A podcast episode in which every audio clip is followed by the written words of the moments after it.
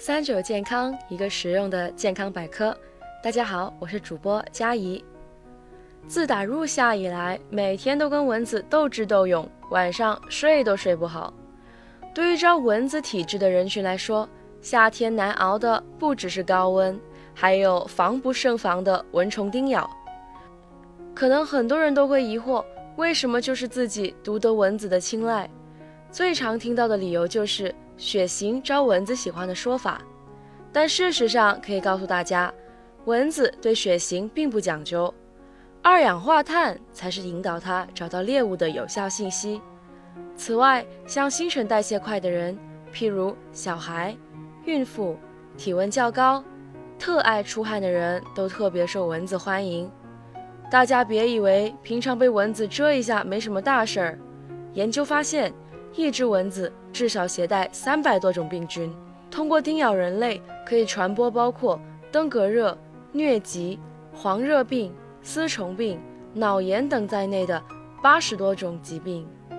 其中，登革热作为世界上传播速度最快的蚊媒疾病，每年的六到十一月是登革热流行期，在八到十月更是迎来高峰期，特别是岭南地区。夏季高温多雨，持续时间长，更是给蚊虫创造了年度黄金生长期。在准备到来的八月蚊虫密度高峰期，目前各种各样的防蚊灭蚊产品已经进入销售旺季。除了比较传统的灭蚊喷雾剂、蚊香、驱蚊液之外，采用天然成分，对人畜无害，是当前各个商家打出的卖点。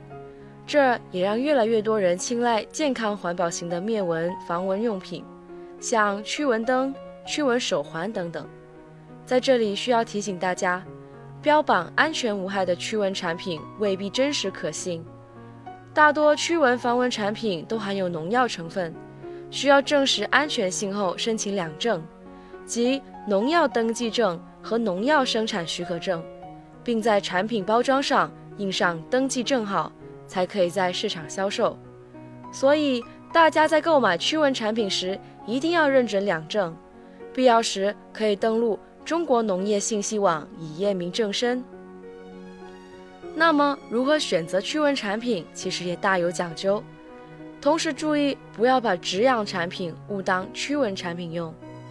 平常在家里，我们可以用蚊帐防蚊、电蚊液、电蚊香片等进行有效灭蚊。如果用驱蚊灯，因为有效范围是很有限的，不要期望过高。而平时出门在外，建议选择方便携带的驱蚊喷雾或驱蚊液。对于选购直接和皮肤接触的驱蚊产品，尤其是给儿童和孕妇使用，一定要注意看说明书的成分表。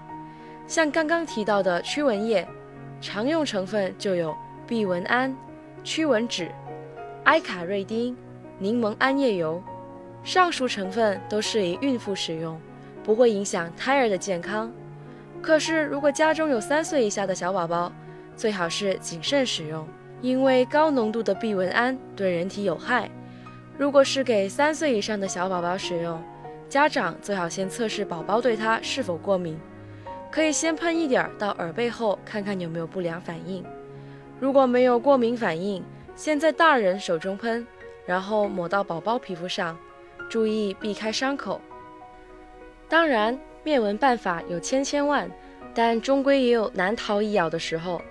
被咬了之后，提醒大家一点：能忍住的就别挠，因为当我们被咬之后，人体的免疫系统为了抵抗，会生产出一些叫组胺的物质，一方面让人形成蚊子包，一方面也触发了人的感知系统，痒。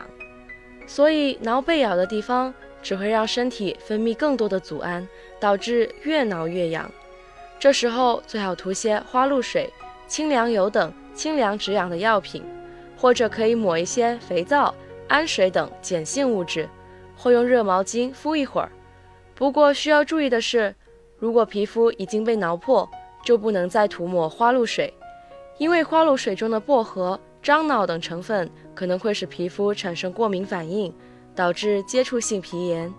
此外，如果大家家里有芦荟的话，也可以使用它涂抹在皮肤上，因为芦荟中的成分刺激性少，可以有效杀菌、清凉、止痒，副作用小。